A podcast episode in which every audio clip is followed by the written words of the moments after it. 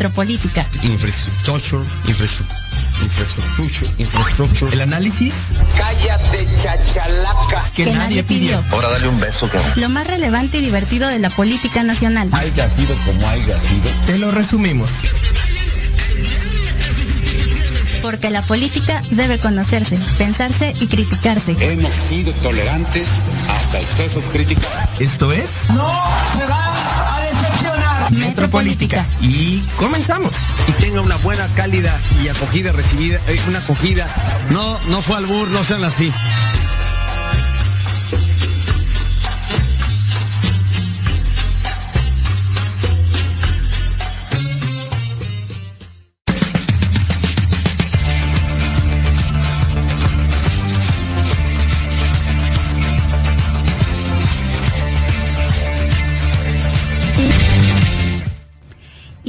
Comenzamos así haciéndole honor a, Alan que no se encuentra hoy aquí con, con nosotros. Le mandamos un caluroso saludo hasta su casita ya en, en el bonito pueblo de Texcoco.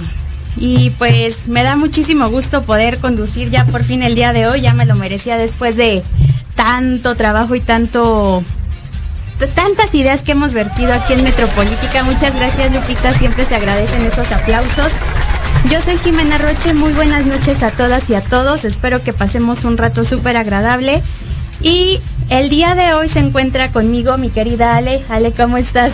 Muy bien, muy gustosa, como siempre, de venir acá a tirarle. Ah, no, no es cierto. No, pues muy feliz de andar por aquí. Bueno, qué mejor que contigo y con el buen Paris. Miren, quienes nos están viendo, gracias, gracias. Quienes nos están viendo, váyanse por la chelita, por el cafecito, porque esto, señoras y señores, se va a poner muy bueno. Buenísimo se va a poner y bueno, de mi lado izquierdo se encuentra, yo estoy aquí, a ver, derecha, izquierda, derecha, izquierda, left, right. Se encuentra mi querido Paris del Moral. Paris, ¿cómo estás? No, pues encantado como siempre estar contigo compartiendo y con Alejandra Alcántara. Ya sabemos que se viene una charla bastante amena, bastante gruesa y pues bueno, vayan preparando los oídos. Perfecto. Y en especial yo quería tener ya un espacio con Paris y con Ale, porque creo que, si mal no recuerdo, no habíamos coincidido nunca nosotros tres en algún espacio. Creo que no, creo que es no, la primera porque vez. siempre invito a Ale y siempre te invito Ah, a ti, sí. pero juntos creo que nunca habíamos tenido un espacio. No, bienvenidos a, a la exclusiva del día de hoy. Hoy se va a poner bastante interesante y pues como ya sabemos, estas campañas políticas ya iniciaron, las precampañas también estuvieron con todo y el día de hoy vamos a hablar justo de cómo ciertos partidos, si no es que todos, se agarran justamente de movimientos sociales y de activistas o del activismo, pues para potencializar a lo mejor a su a, su, a sus votantes. A mí sinceramente se me hace como un acto bastante nefasto que, que se agarren como de ciertos movimientos. Ya lo estaremos platicando más adelante. Sí, estamos de buenas, estamos muy de Ni tanto, buenas. ¿eh? Ni tanto. Y pues creo que esto se va a poner muy interesante. Es un tema, son temas que a mí me gustan muchísimo. Pero primero quiero hacerles una pregunta a los dos en general.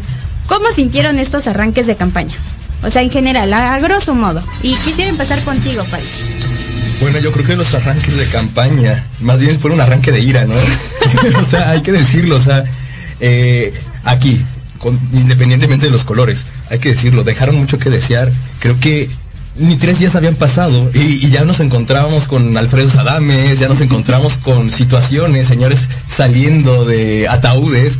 Eh, creo que fue más para Maya y poca propuesta, pro- poca carne. O sea, no apostaron mucho por la ciudadanía, creo que apostaron por el show, por lo mediático y pues, la verdad eso deja mucho que desear. Muchísimo. Por ejemplo, tenemos a Salomón Cher- Chertorivsky haciendo ahí nominadas en las barras y jugando básquetbol. Digo, muy respetable que, el compadre haga. A veces no, los vemos ahí en el mercadito, en la fondita.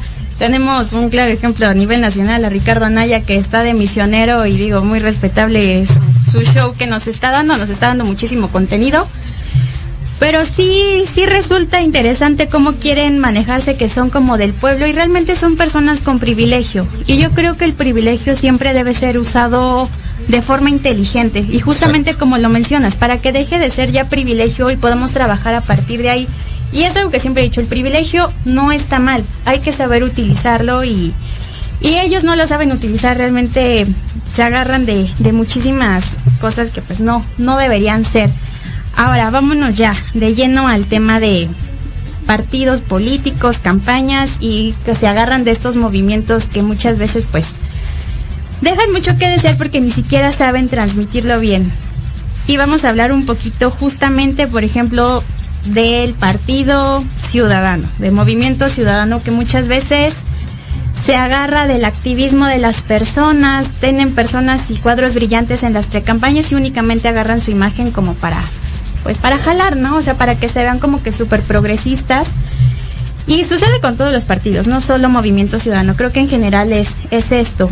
Pero sí te pregunto, Ale, ¿por qué crees que les llame tanto la atención agarrarse de estos movimientos, pero al final de cuentas no los utilizan, o sea, solamente lo, utilizan como para tratar de capitalizar y al final solo generan más enojo.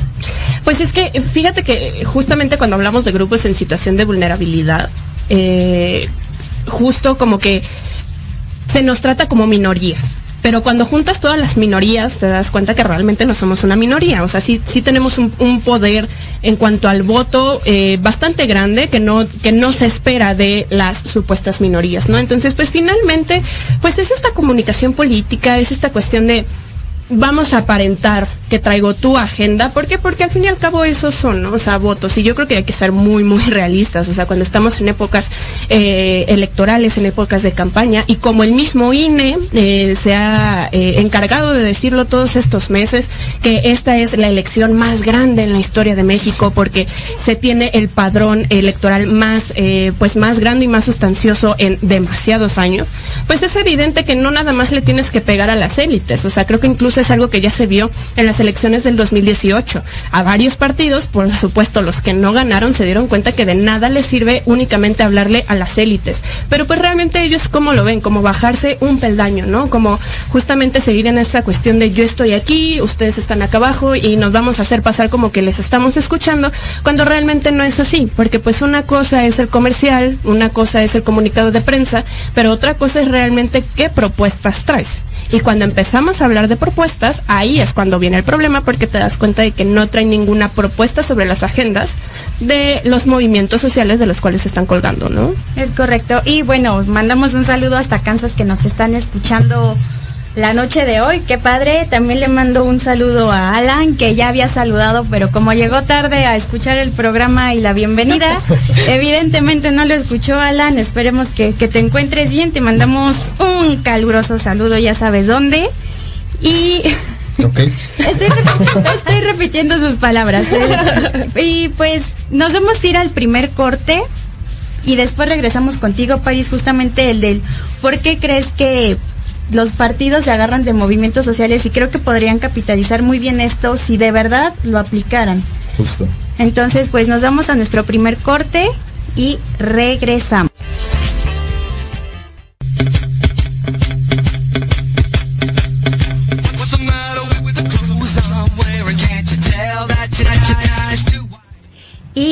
Regresamos. Hoy nadie fue al baño. Les cuento a ustedes que no están aquí todos los martes, pero Alan siempre en este corte va a hacer pipí. Entonces hoy, hoy no. Pero bueno, regresamos y retomamos la pregunta, París. ¿Por qué crees que si tienen un capital bastante fuerte, no lo saben explotar al final? O sea, esto, los movimientos sociales creo que siempre van. Yo tengo por ahí una respuesta que al rato se los comparto, pero sí, sí me gustaría saber tú qué opinas referente a justo porque de verdad teniendo como que ideas tan frescas, tan nuevas de los movimientos, no se agarran de ahí y realmente las vuelven realidades y no solo promesas.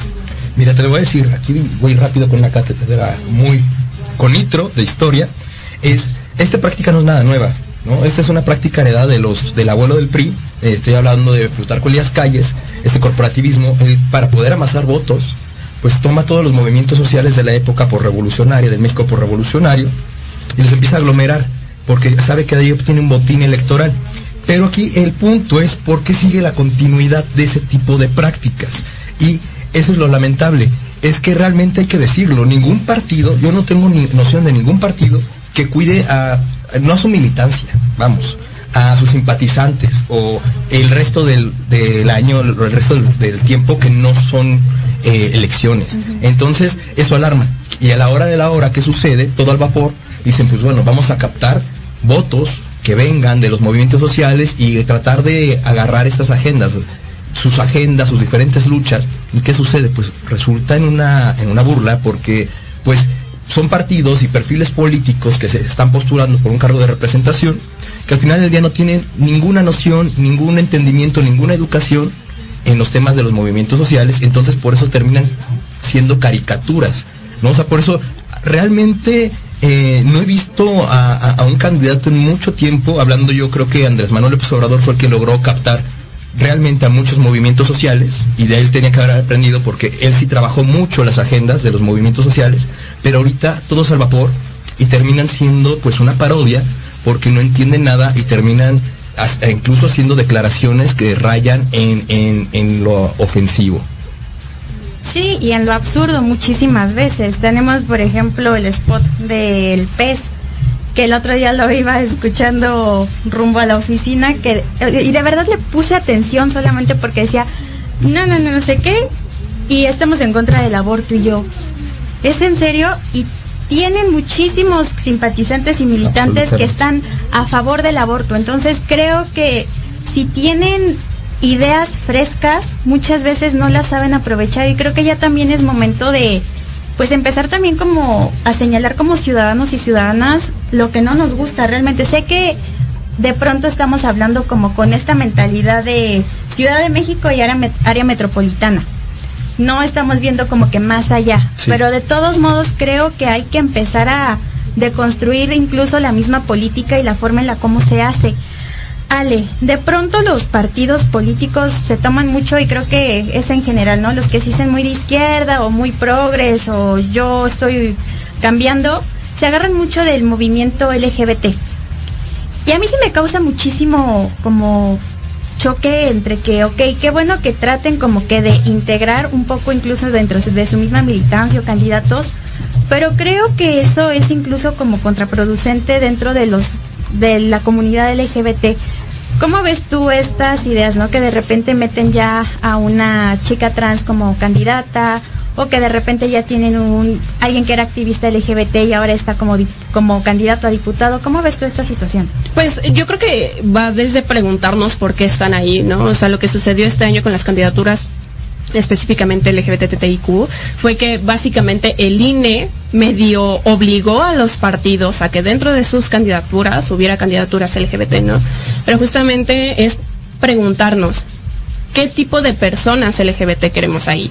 ¿Queremos personas LGBT que realmente lleven la agenda LGBT o queremos personas LGBT que no lleven la agenda y que además vayan en contra de la agenda? Porque también hay que decir eso, no podemos universalizar a las poblaciones LGBT, ¿no? O sea, no podemos pensar que todas las personas que, eh, que pertenecemos a estas poblaciones vamos sobre la misma agenda, no todas somos activistas. Hay, digo, desde personas LGBT que están a favor de las terapias de conversión, que están en contra del aborto, que están en contra del reconocimiento de derechos humanos, porque mi orientación sexual y o mi identidad de género no me define, ¿no? Entonces, yo creo que también es preguntarnos eso, y no únicamente en las candidaturas LGBT, sino por ejemplo también sucede con las candidaturas de mujeres. ¿Qué mujeres queremos ahí? O sea, de nada nos sirve que nos diga el INE, oye, ¿sabes que De todas tus candidaturas, al menos la mitad tienen, por decir algo, las mitad, la mitad tienen que ser de mujeres o una tanta parte tiene que ser candidaturas LGBT. Evidentemente este tipo de posiciones son, eh, de, de actividades, perdón, pues son totalmente afirmativas porque buscan la inclusión de ta ta ta ta ta ta ta ta, ¿no? Pero pues realmente sí es muy importante preguntarnos qué personas queremos allá arriba. De nada nos sirve, por ejemplo, tener a una candidata lesbiana que realmente tampoco es que estén obligadas o obligados o obligadas a llevar a fuerza la agenda, ¿no? Pero pues también las personas que pertenecemos a estas poblaciones que vamos a ser las primeras beneficiadas o afectadas con las agendas que traigan estas personas, pues lo que esperamos son personas que vayan con esta agenda, ¿no? Entonces, justamente en esta cuestión de la paridad de género, que no únicamente tiene que ver con la inclusión de mujeres, sino con la inclusión de todos los grupos en situación de vulnerabilidad, pues realmente volvemos a lo mismo de las cuotas. Sigue siendo una cuota. ¿Por qué? Porque no, no se está perfilando. Únicamente se están dando candidaturas que dependen de si eres mujer, si tienes discapacidad, si lo que quieras, ¿no? Entonces yo creo que también desde la ciudadanía, pero también las personas que están aceptando estas candidaturas tienen que ser totalmente sinceras. ¿Por qué las están aceptando? Y desde un principio decirnos si esa va a ser su agenda. Lo repito, no están obligados u obligadas o obligadas pero sí están, sí tienen la obligación ética y moral desde un principio saber si contamos o no contamos con sus propuestas, porque también así como personas LGBT sabemos hacia dónde direccionar nuestro voto. Es correcto, y va en general, ¿no? También podríamos tener como que personas bastante buenas, bastante capaces como candidatos, candidatas, pero vamos a ser muy sinceros, ¿realmente los van a dejar trabajar o únicamente están cubriendo como que estos espacios dentro de los partidos? Y es muy triste que de repente tenemos pues personas jóvenes, jóvenes, eh, señores, señoras, que son muy brillantes. Pero a la hora de estar ahí justamente viene esta cuestión de violencia política, de que no los dejan trabajar, para las mujeres los techos de cristal, París. ¿Realmente crees que haya calidad en estas candidaturas? Sé que es una pregunta como muy general. Sí, pero o sea- Creo que se presta el momento. No, yo creo que es necesario. Yo creo que es necesario preguntarse eso. Sé que suena como una pregunta muy ambigua, suena como una pregunta de reproche que uno dice cuando no entiende mucho de la política, no está muy, muy empapado de lo que es la política mexicana. Pero yo creo que es necesario. Yo creo que es la pregunta que se deberían estar haciendo todas y todos los mexicanos y mexicanas. Deberían de estarse haciendo la pregunta en este momento. ¿Aquel candidato o candidata que está ahí por la que voy a votar, porque voy a votar, realmente me está representando, Eh, tiene la calidad para representar, tiene esa educación o formación o, el no solamente la educación, ¿no? legislativa o en administración pública, sino realmente tiene la calidad humana para estarme representando y su agenda y sus propuestas realmente me representan. Yo creo que es lo que deberíamos. Yo te podría decir, eh, no, no hay calidad en los candidatos, o sí, sí la hay. Pero sería también caer en este mismo juego ambiguo. Y este es un ejercicio que a todos tus oyentes les quiero estar, les quiero dejar. Hagan ese ejercicio. Averigüen quiénes son las y los candidatos dentro de su demarcación, dentro de su distrito, dentro de su estado, de su entidad municipio. Averigüen y vean si realmente estas personas les representan. Yo no puedo opinar, ni puedo poner calificativos ni juicios de valor sobre generalizar, sería, caer- sería pecar. Entonces, a lo que quiero ir con esto, voy a decir una opinión que va a ser muy, muy impopular seguramente entre mi generación, pero yo creo que los partidos son necesarios aún por la dimensión de, la población de, México, por la extensión territorial, creo que son necesarios. Pero obviamente tienen sus defectos, muchísimos, hay que decirlo. Pero yo creo que eh, para evitar estos males de que los partidos sigan tomando los movimientos sociales a la hora de la hora, al vapor, de una forma mal estructurada, yo creo que es necesario que en este momento se empiece a replantear cómo es nuestra democracia representativa, que de los partidos políticos realmente su militancia revolucione, revolucione la forma de estar haciendo eh, partidocracia, revolucione y que realmente abran las puertas a los movimientos. Yo no te pido que, que el PAN se haga de, la noche a la mañana eh, pro aborto, ¿no? No te pido que, que el P se haga feminista, no. O sea, pero eh, dentro de su dentro de su lógica, dentro de su eh, idealismo, que realmente empiecen a abrazar estos movimientos y que no solamente los busquen de forma como mercenarios, captando eh, a la hora de la hora, sino que realmente fo- formen cuadros de estos mismos movimientos de los que pretenden sacar votos, no solamente eso, que formen cuadros y que al día de mañana no tengan que estar postulando personajes como Alfredo Adame, y que tengan que estar postulando a personas que realmente representan su agenda ideológica, su agenda partidista y sus intereses y los intereses de la población a la que pretenden representar. Yo creo que esa es la revolución de la partidocracia que, exige el país y ya no puede esperar. ¿Por qué? Solamente antes de terminar en participación hay que decirlo, ¿no? O sea, tienes un 40% de la población mexicana que se encuentra completamente decepcionada de la democracia, no confía, esto es gravísimo, o sea, parece un dato absurdo, pero es gravísimo. Y tienes también otro 42% que está a favor o vería con buenos ojos un gobierno militar, o sea, erradicando completamente cualquier cimiento de la democracia, lo cual es alarmante y es un foco rojo que yo, yo pido que empecemos a atender porque, o sea, la lucha por la democracia nos ha costado mucho, se han entregado muchísimas vidas y es un esfuerzo que no se construyó de la noche a la mañana. Basta con abrir un libro de historia de México. Entonces yo lo que pido es de que no, no seamos una regresión, que nuestra generación no apueste por la regresión, que apueste por la revolución de una democracia representativa con vías a convertirse en una democracia directa. Es correcto y muchas veces creo que ni siquiera entendemos la palabra democracia. O sea, desde chicos y chicas nos enseñan a que cumplimos 18 años y podemos sacar nuestra INE, bueno, ah, yo todavía tengo IFE. Yo todavía Ya tengo le toca IFE. vacuna. Ya, Ya, le toca vacuna. ya, ya, en, en mayo ya me toca. Es que pasó el número, amiga. Ya, no, miren, ya, ya voy a ir, ¿no? En los rezagados. Pero desde niños nos enseñan eso, o sea, cumples 18 años, tienes obligaciones como ciudadano o ciudadano, pero ni siquiera nos explican bien qué es. Creo que desde niños y niñas nos deberían enseñar que democracia no solo es salir a votar, Exacto. es analizar de verdad, es participar, o sea, es, es ver qué le hace falta a tu colonia, es acercarte con tus vecinos, con tus vecinas, identificar las áreas de oportunidad que se tienen, porque muchas veces queremos que papá gobierno nos haga todo. Pero ni siquiera somos propositivos, solamente estamos como que quejándonos, quejándonos, quejándonos, y a la hora del voto votamos por el menos peor. Y muchas veces creo que sucede por eh, justo por la desinformación que hay. Tenemos muchísima información, nos están bombardeando mm, cada cinco minutos con eh, con 10 minutos de spots políticos, pero realmente no entendemos nada. Lo único que estamos viendo es que el, la coalición X le está tirando a la otra coalición, que uno está diciendo que es la mejor opción que la otra, y realmente no, ni siquiera ellos están proponiendo. Entonces, ¿cómo nosotros podemos aprender a hacer democracia? Y creo que la participación ciudadana es vital. Creo que la participación de, de los jóvenes y de las jóvenes debe ser un pilar fuerte en el país y desafortunadamente no siempre se da.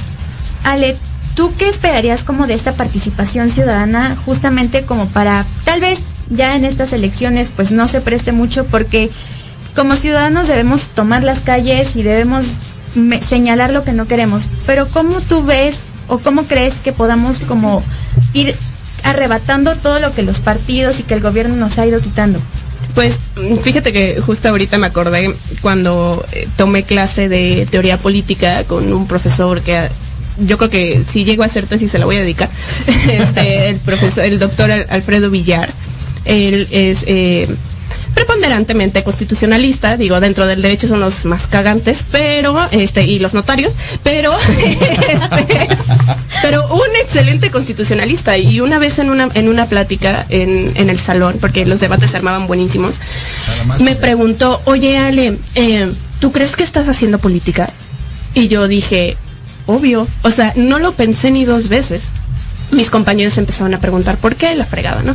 Justamente un par de días antes ya había tenido, creo que un programa o algo así. Y este profesor decía, es que justamente eh, Alejandra hace política porque a pesar de que no se dedica a la política per se, o sea, está robando espacios, está marchando, está, este, y, y robando espacios de que voy y los arrebato y digo, a Paris le ha tocado verme en debates de que yo me paro y digo, ¿saben que Yo me voy a parar porque por muchos años no nos han permitido estar en estos espacios, así que hoy que tengo acceso a, a este espacio me voy a parar y si les parece y si no, pues no me importa. Entonces, entonces, yo creo que justamente eh, tenemos que entender evidentemente qué es la democracia, ¿no? O sea, más allá de que es el gobierno del pueblo, ¿no? Y no porque lo esté diciendo para el del pueblo. pueblo y para el pueblo. Y no porque lo esté diciendo el presidente actual, sino que es un término que se utiliza desde hace cientos y cientos y cientos Miles de años, años. miles de años. Entonces, más allá de que nos sentemos a leer a Platón y a leer a Aristóteles y a lo que sea y tener lecciones de derecho romano y la fregada, es entender justamente qué entendemos por, demoque- por democracia. La, el gobierno del pueblo, sí, ¿de cuál pueblo? del pueblo que está arriba, del pueblo que está en las élites, del pueblo que puede tomar decisiones porque se encuentra en las cúpulas del poder, o el pueblo todas y todos, desde el que está hasta arriba hasta el que está hasta abajo, y que dejemos de ver al de abajo como nada más un beneficiario de programas asistencialistas, de programas clientelistas, pero realmente no se nos escucha. El simple hecho de que gran parte del, eh, del de la población mexicana piense que es clase media cuando no lo somos, eso habla de cómo justamente no entendemos en qué posición estamos, ¿no? Entonces yo creo que justamente participación ciudadana y política podemos hacer todas y todos, ¿no? ¿Cómo lo podemos hacer? Como bien decías, o sea, esta cuestión de juntarte con tus vecinos, oye, es que pasa un pinche tráiler a la hora que no tiene que pasar, ah, bueno, ¿qué podemos hacer? Ponemos un tope, no, vamos a la secretaría, ok, que nos escuchen, o sea, y eso es algo que pasa en muchas ciudades, pero realmente sabemos lo que pasa en nuestras colonias, sabemos lo que pasa en las ciudades en las que vivimos y evidentemente hablamos desde nuestro que vivimos en Ciudad de México o el área conurbada, ¿no? Pero pues realmente, ¿qué pasa con los otros estados? Yo creo que también es muy importante eso, que no centralicemos la participación ciudadana únicamente en Ciudad de México y que las personas que no viven en la Ciudad de México se tengan que mover hasta acá para que los demás y las demás escuchemos sus demandas. Participación ciudadana incluso es una obligación que tenemos por el simple hecho de ser mexicanas y mexicanos. Pero pues realmente, ¿a partir de qué edad justamente te enseñan sobre participación ciudadana? Cuando cumples 18. Cuando esto es algo que puedes empezar a hacer desde que vas en la primaria. ¿Cuántas niñas y niños activistas no tenemos? Y no los estamos escuchando. Entonces creo que sí es muy importante preguntarnos qué entendemos por democracia, qué entendemos por pueblo y qué es el, cuál es el tipo de gobierno que queremos, ¿no? Correcto. Yo me acuerdo, y voy a hacer un paréntesis, la primera vez que te escuché, Ale, hablar en público, justamente hiciste eso. y dijiste, "Vamos- voy a arrebatar este espacio que muchas veces no tuvimos como mujeres. Y realmente yo dije, wow. O sea, la, la cabeza en ese momento me explotó y dije, de verdad quiero ser su amiga porque tengo mucho que aprenderle, muchísimo. Y sí es triste cómo, cómo se ha ido, ¿no? Deformando la política y a la vez no, porque sigue siendo la misma política y las mismas prácticas de del PRI de, de hace de lo de hace pues Postrevolucionario. pues de siempre, o sea, realmente estoy estuve tratando de buscar como una fecha en específico, pero dije, bueno, todos han salido de ahí, o sea, realmente la oportunidad o las oportunidades que se les están dando a las y los jóvenes sí se pintan muy bonito. Y ya en la práctica ya vimos que mejor se los dieron a, a la otra coalición o están trabajando mucho lo, territorio. Los chavos van por sus diputaciones de distrito y de repente tras se la pasan a alguien del otro partido que no hizo nada, que es del PRI, que es una dinosauria ahí. Pues, Me acordé de un caso de Tecamac. Tú conoces, creo que a Samuel Sí, compañero de la universidad. compañero de la universidad. Él estuvo trabajando de verdad territorio desde, yo creo que él sí es de estos fundadores de Morena. Estuvo trabajando De pie, y de pie, o de verdad de ir a tocar puerta por puerta. Iba ya como precandidato eh, de Tecamac y de repente qué pasa que Tecamac se lo queda el Partido Verde y obviamente todo el trabajo que hizo Samuel pues se fue a la basura realmente y yo he estado hablando con él mucho en contacto se escuchó mal eso que dije. y le dije, es que no puede ser posible que tú, y yo considero que es de los pocos buenos que tiene Morena de jóvenes, no te estén dando la oportunidad. París, realmente tenemos oportunidad los jóvenes para ser eh, representantes. No, no, me, no, me, no me refiero a, hacer política, porque política estamos haciendo nosotros aquí sentados pero realmente tenemos esa oportunidad porque están las mismas prácticas de siempre. Nos prometen cosas muy bonitas y es muy triste que a la misma militancia no se le dé el lugar y la dignidad que se merece. Mira, eh, primero que nada voy a hacer un paréntesis, eh, sumando un poco lo que comentaba Alejandra. Eh, creo que de- Alejandra decía que nos empieza, a qué edad uno aprende que es participación ciudadana, pero aprendemos la mala definición, que la participación ciudadana es solamente ir a votar y ya de ahí me deshago de todo. Últimamente es uno de los temas que, que más me, me fascina el tema de la participación ciudadana y de los diferentes mecanismos que podemos ir aplicando, sobre todo el presupuesto participativo. Me parece una joya, lamentable que no exista en todo el territorio nacional, pero esa debe de ser la apuesta. En segundo, respondiendo a tu pregunta, política, todos los jóvenes yo creo que deberíamos estar haciendo política, independientemente de si no existe un espacio partidista. Pero entiendo que tu pregunta va más dirigida a la cuestión partidista, obviamente, y sí es lamentable, hace poco fui a, a- San Luis y me encontré con la misma realidad, con jóvenes que han trabajado el territorio, que se han partido la M, este, peleando espacios, peleando eh, ideas, aportando propuestas. O sea, realmente conocí a jóvenes propositivos, a más no poder. Y solamente un puñado de ellos ocuparon los espacios. Y quienes están la mayoría, y aquí no estoy hablando de un, de un color específico, eh, quienes ocupan esos espacios, pues son personas que realmente, a mi criterio, no lo merecen. No merecen esos espacios y que se está desperdiciando pues voces que dentro del Congreso del Estado y de todos los estados de la República, de las alcaldías, como concejales, como lo que tú quieras, se están desperdiciando. Estamos perdiendo a una generación que tiene mucho que decir y que dentro de ese esa esa constante que te cierren los- que te cierren puertas, ¿qué sucede? Cada vez los jóvenes se desilusionan más. O sea, con, a lo largo de, mi corto andar con Alejandra y demás compañeros en la política, en hacer política, pues he topado con muchas personas que realmente eran, son brillantes, son brillantes y que se han bajado del barco porque nunca hubo espacios, porque nunca hubo los reflectores que realmente merecían. Y lamentablemente esa es la tendencia. Yo creo que la apuesta debe de ser en este momento darle a los jóvenes los espacios que merecen, no por el hecho de ser jóvenes, aquí no quiero caer en eso, ¿no? De cumplir con cuotas. Eso a mí no me gusta. O sea, es una acción afirmativa que bueno, pero yo creo que hay muchísimos jóvenes que realmente merecen los espacios y pudieran estar haciendo muchísimo por su propio partido y por la población. Entonces, yo creo que, que para poder conquistar esos espacios eh, no basta con que nos quejemos, sino yo creo que es importante este ejercicio de reflexión, trasladarlo a la práctica y empezar a, a crear comunidad, a crear di- diferentes lazos, empezar a crear diálogo independientemente de las ideas que tenemos los diferentes jóvenes que habitamos este territorio llamado México. Entonces, México. sí, por azares del destino llamado México. Pero entonces, esta es la realidad. Es necesario apostar y yo creo que el camino puede ir por ahí. La participación ciudadana, pero bien entendida, bien aplicada, con los mecanismos cor- correspondientes, ¿no? Eh, ya sea presupuesto participativo o asambleas vecinales, háganlo. Y tú que estás escuchando este espacio, te quiero hacer la invitación, o sea, si tienes esa hambre, tienes esa necesidad, y, o si ya estás hasta el gorro, ya estás hasta la... Disculpe, iba a decir una grosería. Este, si estás hasta, hasta la chingada ya de, de la democracia como la concibes, tú eres de ese 40% que ya no- ya no te gusta la democracia, porque no te gusta la democracia porque nunca la has vivido, porque nunca la has experimentado tal cual debe de ser. Entonces, te pido, salgas a las calles con tu comunidad, construye comunidad, construye diálogo, propuestas y empieza a hacer ruido en conjunto.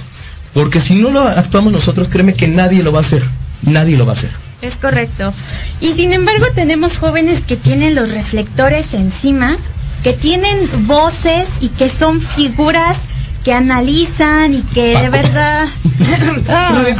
No, no, no. Y ahorita van a saber a quién, a quiénes me refiero en específico. Unos genios. Exacto. Que tienen esta esta oportunidad de ser escuchadas y escuchados y de repente están defendiendo a Félix Salgado Macedonio. Y es aquí mi momento, estos cinco minutos en donde yo le voy a echar a Félix Salgado Macedonio todo lo que se merece, pero también esos jóvenes que lo están defendiendo, que dicen defender la frontera más peligrosa de México, que dicen ser analistas de la política y de repente los encontramos en el plantón del INE que nefasta su, su declaración de voy a buscar la casa de Lorenzo, sí Fuchicaca, de Lorenzo Córdoba y después no, vamos a tener cuidado, que no sé qué. Realmente esos jóvenes son los que tienen los reflectores, Ale, porque da muchísimo coraje, o sea, la militancia de Morena, mujeres y hombres en general empezaron a manifestarse en contra. Por azares del destino y no por lo que hubiéramos querido, dan de baja la candidatura. Pero aún así tenemos gente joven defendiendo a Salgado Macedonio. Y es tristísimo realmente que ellos dicen defender la democracia, dicen defender las causas sociales, dicen defender a las mujeres y están solapando un violador. Entonces, tenemos dos minutos para esta participación. ¿Qué opinas de estos seres tan nefastos? Y perdón, pero son nefastos porque están defendiendo lo indefendible. ¿Qué crees que vaya a pasar con estos jóvenes y, y jóvenes que están aquí defendiendo una causa que, que ni al caso?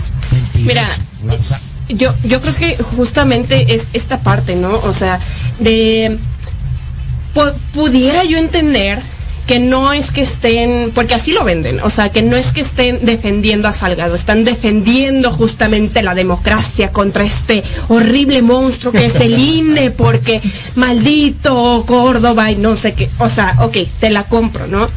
Pero el simple hecho de que te pares en un plantón, que me queda clarísimo que son personas que, y, y lo hablo desde como feminista que la han gaseado, que, la, que ha visto cómo golpe, o sea, cómo golpean a mis compañeras mientras ellos en sus plantones están pidiendo música de banda. A mí que me encantaría poder salir a las calles y poder llevar música de banda, pero yo lo que recibo son gas lacrimógeno, lo que recibo son a un puñado de granaderos de los que supuestamente ya no existen. Entonces, yo creo que también es desde, hablan desde el privilegio, ¿no? Porque hasta para manifestarse hay privilegios. Y después de eso van, se paran y chocan puños con el violador más conocido hasta el momento en México, pudiera yo entender que están intentando eh, cuidar la democracia. Pero yo creo que también es muy importante. No podemos, como dice, no podemos separar al arte del artista y tampoco podemos separar las agresiones sexuales de los candidatos que se tienen ahorita. En, Mo- en Guerrero se sabe perfectamente que el candidato que vaya por Morena va a ganar. Exacto. ¿Cuál es la gana de que sea un violador? Y sobre todo, ¿cuál es la gana de que jóvenes se paren en ese templete a hacerles saber a las mujeres que no les interesa cuidarnos? Porque esas dos personas, y sobre todo el hombre del cual estamos hablando, cada vez que se golpea mujeres en las marchas, cada vez que se nos gasea mujeres en las marchas, cada vez que las mujeres somos violadas, amedrentadas, nunca dice nada. Pero cuando tiene que cuidar a los de su partido, ahí sí sale. Perdónenme, no me importa cuál es ni su nombre, ni su partido, ni lo que sea, pero dejen de jugar con nuestras identidades. Nosotras vamos a hacer lo que tengamos que hacer para que Salgado Macedonio no suba a esa, a esa candidatura. Pero lo más feo de este mundo es que justamente un par de días antes o meses antes cuando salió lo de Salgado Macedonio dijeron que estaban con las mujeres y estos días nos dejaron claro que no es así, que lo más importante es llegar a los curules en vez de realmente proteger a la gente que están representando. Es correcto, Ale. Saludos a Abraham Mendieta y Andrea Chávez. Nos vamos a nuestro segundo corte y el último.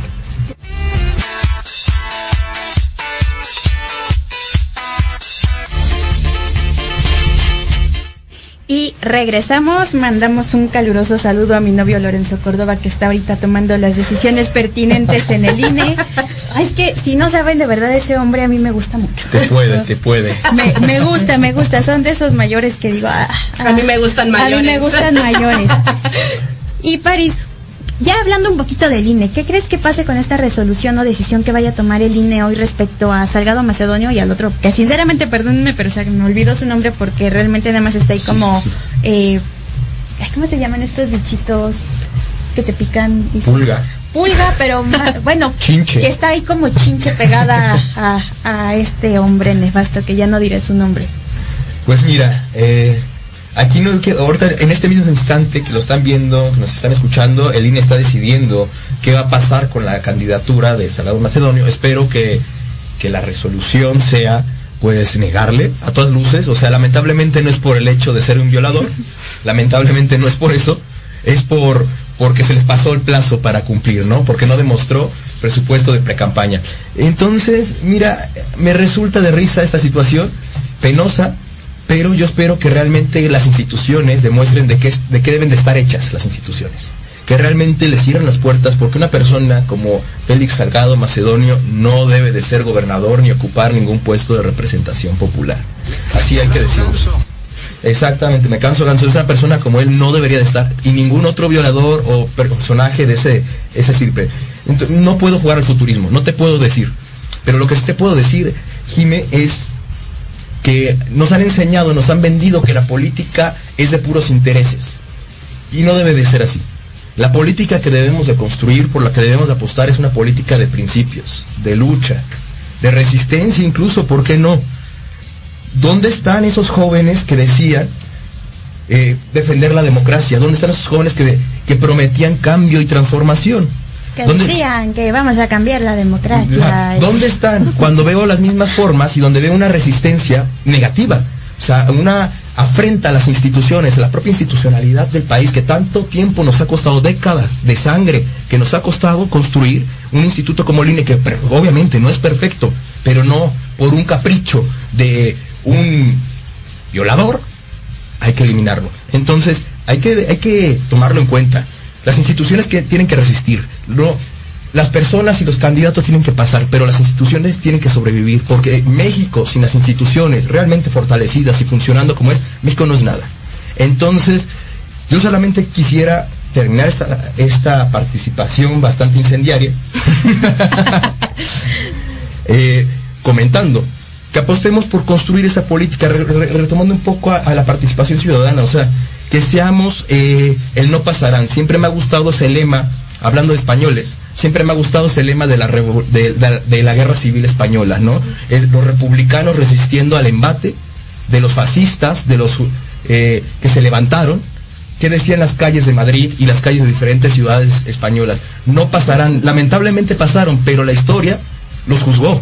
Y quienes ahora están en el vertedero de la historia son Franco y su gente, son fascistas. Y quienes deben de estar honrados en este momento son aquellos que entregaron sus vidas en las calles de Madrid y en diferentes ciudades españolas y gritando con la consigna. No pasarán. Y eso debe ser nuestra consigna. Puede ser que se convierta a gobernador, pero depende de nosotros decir, no pasarán. No pasarán. Y con eso me quiero quedar. Perfecto, París. Y hay que recordar que independientemente si le dan o no la candidatura, Félix Salgado sigue siendo senador con licencia. Y que no se nos olvide eso, que no se nos olvide, porque nos estamos muchísimo enfocando en su candidatura en el INE y son- se nos está olvidando que sigue siendo un senador con licencia. Y si no queremos ni siquiera un gobernador que sea violador, ni un senador, ni un diputado, ni un concejal, nadie debe ser un violentador en el poder porque se va a hacer muchísimo más fácil. El poder corroe y obviamente te da muchísimas más armas para ir en contra de la población más vulnerable, que en este caso pues son estas cinco chicas. Yo estuve hablando el otro día con una de ellas y de verdad es de desgarrante escuchar el cómo le están tratando, el cómo le están amedrentando y este güey muy fácil ahí haciendo su plantón, recibiendo aplausos de Mario Delgado, que también se me hace un ser nefasto. Pero bueno, estamos en nuestros últimos ocho minutos del programa y yo siempre les doy la libertad porque me choca como que la conclusión enfocada a la- o, o formular una pregunta. Entonces realmente es aquí como que su momento de cómo quisieran ustedes cerrar el programa. Y creo que es muy importante justamente escuchar, porque muchas veces, pues, a mí se me van ocurriendo las preguntas en el programa, pero seguramente hay temas que no se tocaron. Y Ale, me gustaría empezar contigo. ¿Cómo quisiera cerrar este programa? Incluso puedes cantar, no hay ningún problema. ¿Dónde? No, ligera. la maldita primavera.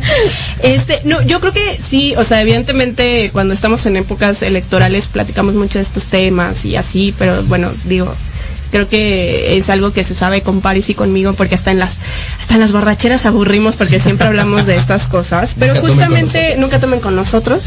Este, justamente es yo creo que entender, ¿no? O sea, ya, ya vimos lo que sucedió en 2018 y una de las cosas que nos dimos cuenta en 2018 es que justamente ese pueblo del, del que tanto se habla tiene poder de cambio, ¿no? O sea, que realmente cuando decimos hasta aquí, es hasta aquí.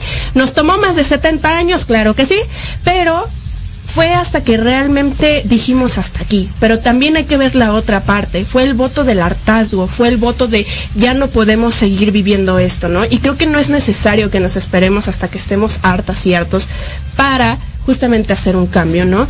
El simple hecho de que Morena ahorita esté nuevamente, como lo hizo en 2018, pidiendo el voto en cascada, creo que justamente en estos tres años nos hemos dado cuenta de lo peligroso que es votar en cascada, ¿no?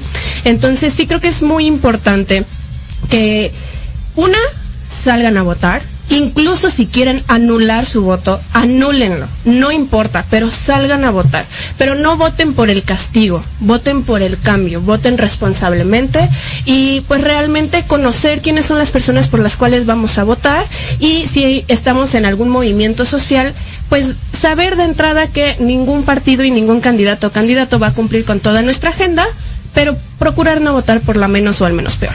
Exacto, y conocer a las candidatas y candidatos, porque muchas veces solo sabemos que vamos a votar por Morena, por el PAN, por lo que sea. Sí. París, estos son tus dos minutos para terminar como tú quieras terminar. Me voy por la misma vía de Alejandra, le tomo la palabra y en verdad, yo creo que la apuesta es eso, o sea, hay que fortalecer a la democracia. Yo sé que el tema eran los movimientos sociales, pero yo no con- con- coincido a la democracia sin movimientos sociales. Es necesario, fortalecen, enriquecen a la democracia. Yo creo que aquí lo importante es fortalecerlos, ser partícipe de ellos, pero también ser partícipe de la vida pública del país desde la partidocracia. Yo no vengo a hacer proselitismo por ninguno, al contrario, yo como la secretaria de Gobernación, Lourdes Sánchez Cordero, apuesto que, y le digo a la gente que está hoy con Félix Salgado Macedonio, que apuesten por la institucionalidad, por la vía del respeto, sin amenazas. Entonces, yo lo que les quiero decir es esta invitación de que conozcan a sus candidatas y a sus candidatos, conozcan por quién van a votar, independientemente del partido, y que realmente empiecen a construir comunidad, porque el periodo electoral va a acabar, las campañas van a acabar y los partidos van a, a- desaparecer de tu realidad. Pero tú sigues viviendo, coexistiendo, tú todavía sigues habitando tu comunidad. Empieza a trabajar en ella, empieza a construirla, empieza a buscar esos espacios y aprende quiénes son y exigir. Hay que exigir siempre y sobre todo luchar por lo que corresponde. Es correcto y no esperar que nos pongan muros para para darnos cuenta que algo está mal, para darnos cuenta que incluso nosotras y nosotros somos la mayor oposición que tiene el gobierno. Y pues esto fue Metropolítica París. Ale, muchísimas gracias por, por haberme acompañado el día de hoy. Realmente, pues, quien no sepa, estas son las pláticas que siempre tenemos, no se van a aburrir con, con nosotros. Y pues muchísimas gracias por haber compartido espacio conmigo hoy. Espero que no sea la, la primera ni la última vez que, que estén aquí. Y pues recuerden, vamos a mandarle muchas bendiciones a, a Alan porque pues el, el COVID le, le, le atacó. Está bien, está bien, yo espero que, que el Una siguiente martes, una cifra más con un nombre que es triste, ¿no? Porque ya, ya te- ponerle un nombre a esas cifras cada vez pesa más, duele Exacto. más. Cuídense mucho, no salgan de su casa. Y yo sí los invito también, lo mismo, analicen bien, no voten con el enojo, no voten con el estómago, voten con el cerebro.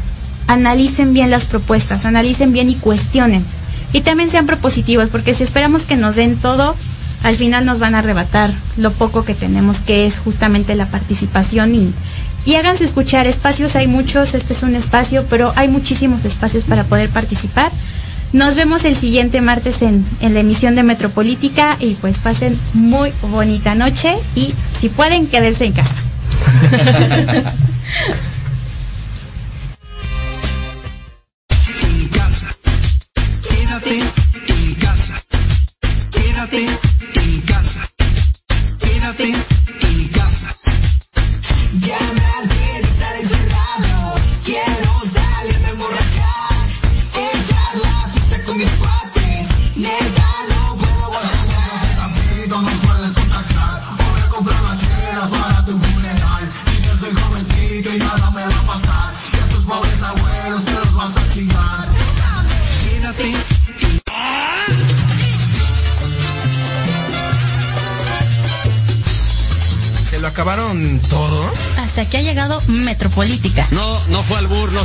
El análisis que, nadie pidió. Ya sé que no aplaudo un tipo.